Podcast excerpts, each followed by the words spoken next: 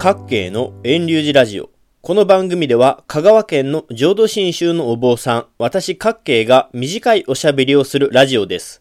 2021年の今年は東日本大震災から10年目の節目になりますが、また福島、宮城では震度6強の大地震がやってきましたね。10年経ってもまたあの時の恐怖、不安が蘇ってくるのは心休まらないことだと思います。今回はコロナ禍の続いている自分なので、10年前とはまた違った苦労があると思います。さて、私のところは四国、香川なので、地震の影響は全くなく、地震の翌日の2月14日は、全日本仏教会からの今年の花祭りのポスターが届きました。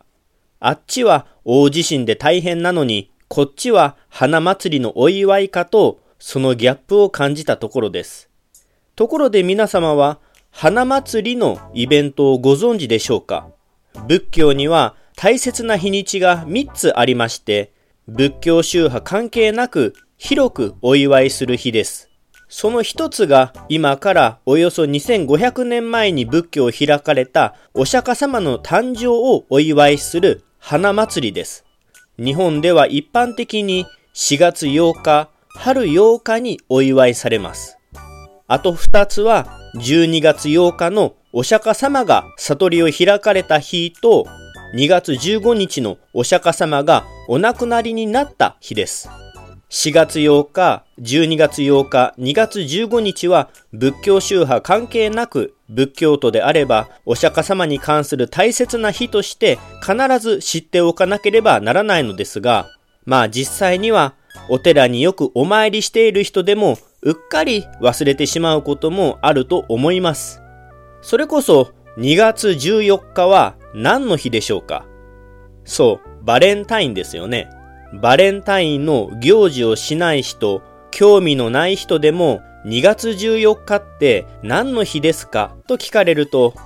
うーん、バレンタインかなって答えますよね。翌日の2月15日はお釈迦様のご命日のお涅槃ですが、それは答えられなくても2月14日のバレンタインはなんとなしに答えられる人は多いと思います。私が思うにこれはテレビとかお店とかで繰り返し繰り返しよく宣伝されているかどうかだと思います。バレンタインが近づくとチョコレートやプレゼントを渡しましょうとテレビやお店のフェアなどでよく見かけるようになりますよね。そもそもバレンタインが何の日か知らなくても2月14日にバレンタインがあるんだなぁとなんとなしに知るんでしょうが2月15日のお釈迦様の亡くなった日や4月8日のお釈迦様のお生まれになった花祭りはテレビやお店のように人々が何度も目にするところで繰り返し宣伝されないのでやっぱり認知度は低いんだと思います。バレンタインが何の日クリスマスが何の日ハロウィンが何の日とよく知らない行事でも私たちはテレビやネットや街中で話題になっていたら流行っているものだとしてとりあえず参加しますよね。でもどうもお釈迦様に関する3つの日、4月8日の花祭り、12月8日の悟りを開いた日、2月15日の亡くなった日、これらはお寺の発信力、宣伝力、商業的に力を入れていないからか、なかなか認知度が上がりません。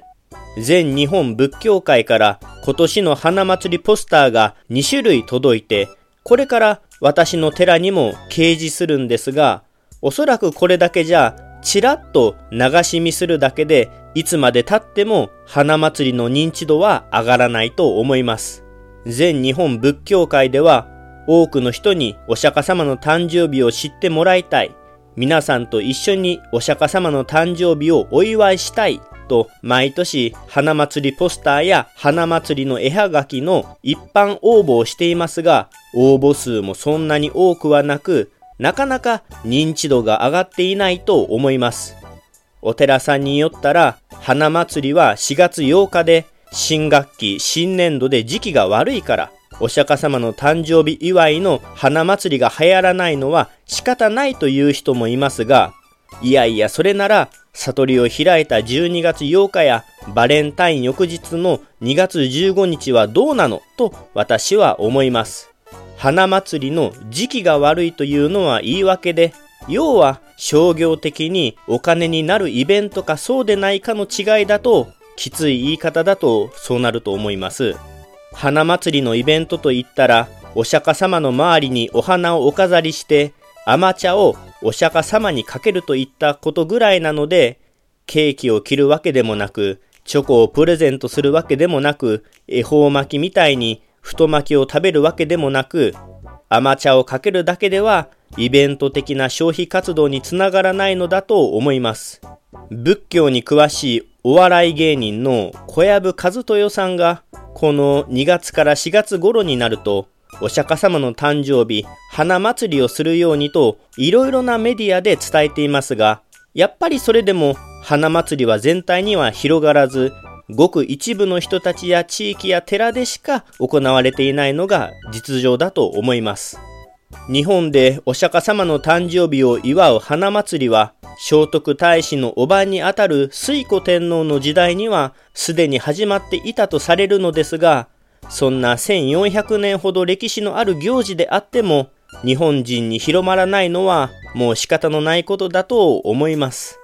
さて、これで今回の2021年2月16日の雑談を終えます。これから全日本仏教会の花祭りポスターを私の寺でも掲示しますので、もし立ち寄ったらちらっとでもいいのでご覧くださいませ。各系の遠流寺ブログにも載せたいのですが、全日本仏教会のウェブサイトには無断転載禁止とあるので、代わりに全日本仏教会へのリンクを貼っておきます。ポスター大賞や絵はがき大賞の作品や作者コメントもあるので、ぜひご覧ください。それでは来週もまたどうぞ聞いてくださいな。お釈迦様のお母さん、マヤ夫人については、2020年4月7日配信の36回目で話していますので、そちらもよろしければお聞きください。それと最後に、もうちょっと雑談します。私の住む丸亀市金倉町では、毎年花祭りを4月29日の祝日、昭和の日にしています。私のところは香川県では珍しいのか、金倉町内に5つのお寺がありまして、毎年順々に花祭り会場が変わります。白い象さんを子供たちが綱で、昨年のお寺会場から今年のお寺会場まで引っ張ってきて、女の子のおちごさんの行列がそれを先導します。単独のお寺が花祭りの行事をすることはよくあっても、複数のお寺が毎年場所を変えて、子供が象さんを引っ張って、おちごさんが出て、おちごさんがお釈迦様の周りで踊りをするのは、香川ではほとんどないそうです。それでも私のところもここ数年は子供の数が減って、お釈迦様の誕生を祝うおちごさんの踊りができなくなったり、昨年2020年は新型コロナウイルスの流行で花祭りそのものが中止になりました。今年も4月29日に金倉町での花祭りが開かれるかは不明ですが、もし4月29日にゾウさんを子供さんが引っ張っていたら、花祭りをしているんだなぁと温かく見守っていただけたらなぁと思います。それと、もう最後に一言。